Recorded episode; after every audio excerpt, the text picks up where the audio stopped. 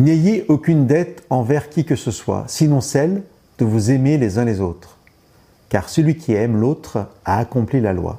En effet, les commandements, tu ne commettras pas d'adultère, tu ne commettras pas de meurtre, tu ne commettras pas de vol, tu ne désireras pas, et tout autre commandement se résume dans cette parole, tu aimeras ton prochain comme toi-même.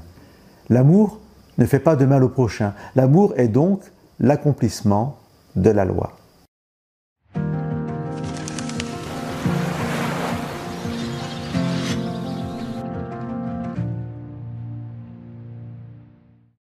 Si Paul nous dit qu'aimer l'autre, c'est accomplir la loi, c'est parce que la loi de Dieu n'a pas d'autre objectif, d'autre finalité que de nous révéler l'amour de Dieu. La loi nous est donnée pour que nous puissions connaître, comprendre et vivre l'amour de Dieu. La loi me révèle que pour aimer l'autre, je ne peux ni lui mentir, ni le voler, ni le tuer, ni agir en aucune manière qui lui manque de respect. L'amour, nous rappelle Paul, ne fait pas de mal au prochain. Mais lorsque la loi nous est connue, nous réalisons que nous ne sommes pas en capacité d'aimer comme Dieu le voudrait, car nous constatons que parfois nous convoitons ce qui est à notre prochain, nous lui mentons, parfois nous le blessons.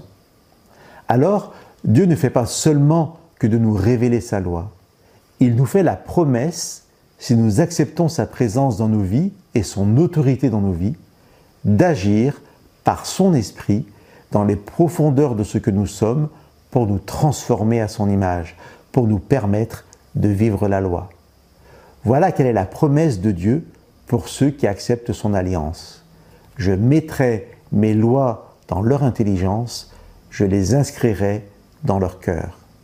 Ce passage que nous trouvons au chapitre 8 de la lettre aux Hébreux est une citation du prophète Jérémie au chapitre 31. Je mettrai ma loi au-dedans d'eux, je l'écrirai dans leur cœur. Cette promesse fait écho à une autre promesse de Dieu que nous rapporte le prophète Ésaïe au verset 26 et 27 du chapitre 36 de son livre. Dieu dit, Je vous donnerai un cœur nouveau et je mettrai en vous un souffle nouveau. J'ôterai votre cœur de pierre et je vous donnerai un cœur de chair. Je mettrai mon souffle en vous et je ferai en sorte que vous suiviez mes lois. Chers amis, encore une fois, nous réalisons que Dieu est prêt à accomplir en nous ce qu'il attend de nous. Dieu attend que nous puissions nous aimer les uns les autres, mais il nous promet en même temps qu'il œuvrera miraculeusement en nous pour que nous puissions aimer. À nous de choisir si nous ouvrons nos cœurs à Dieu pour le laisser nous transformer à son image et selon sa volonté. Que Dieu vous bénisse.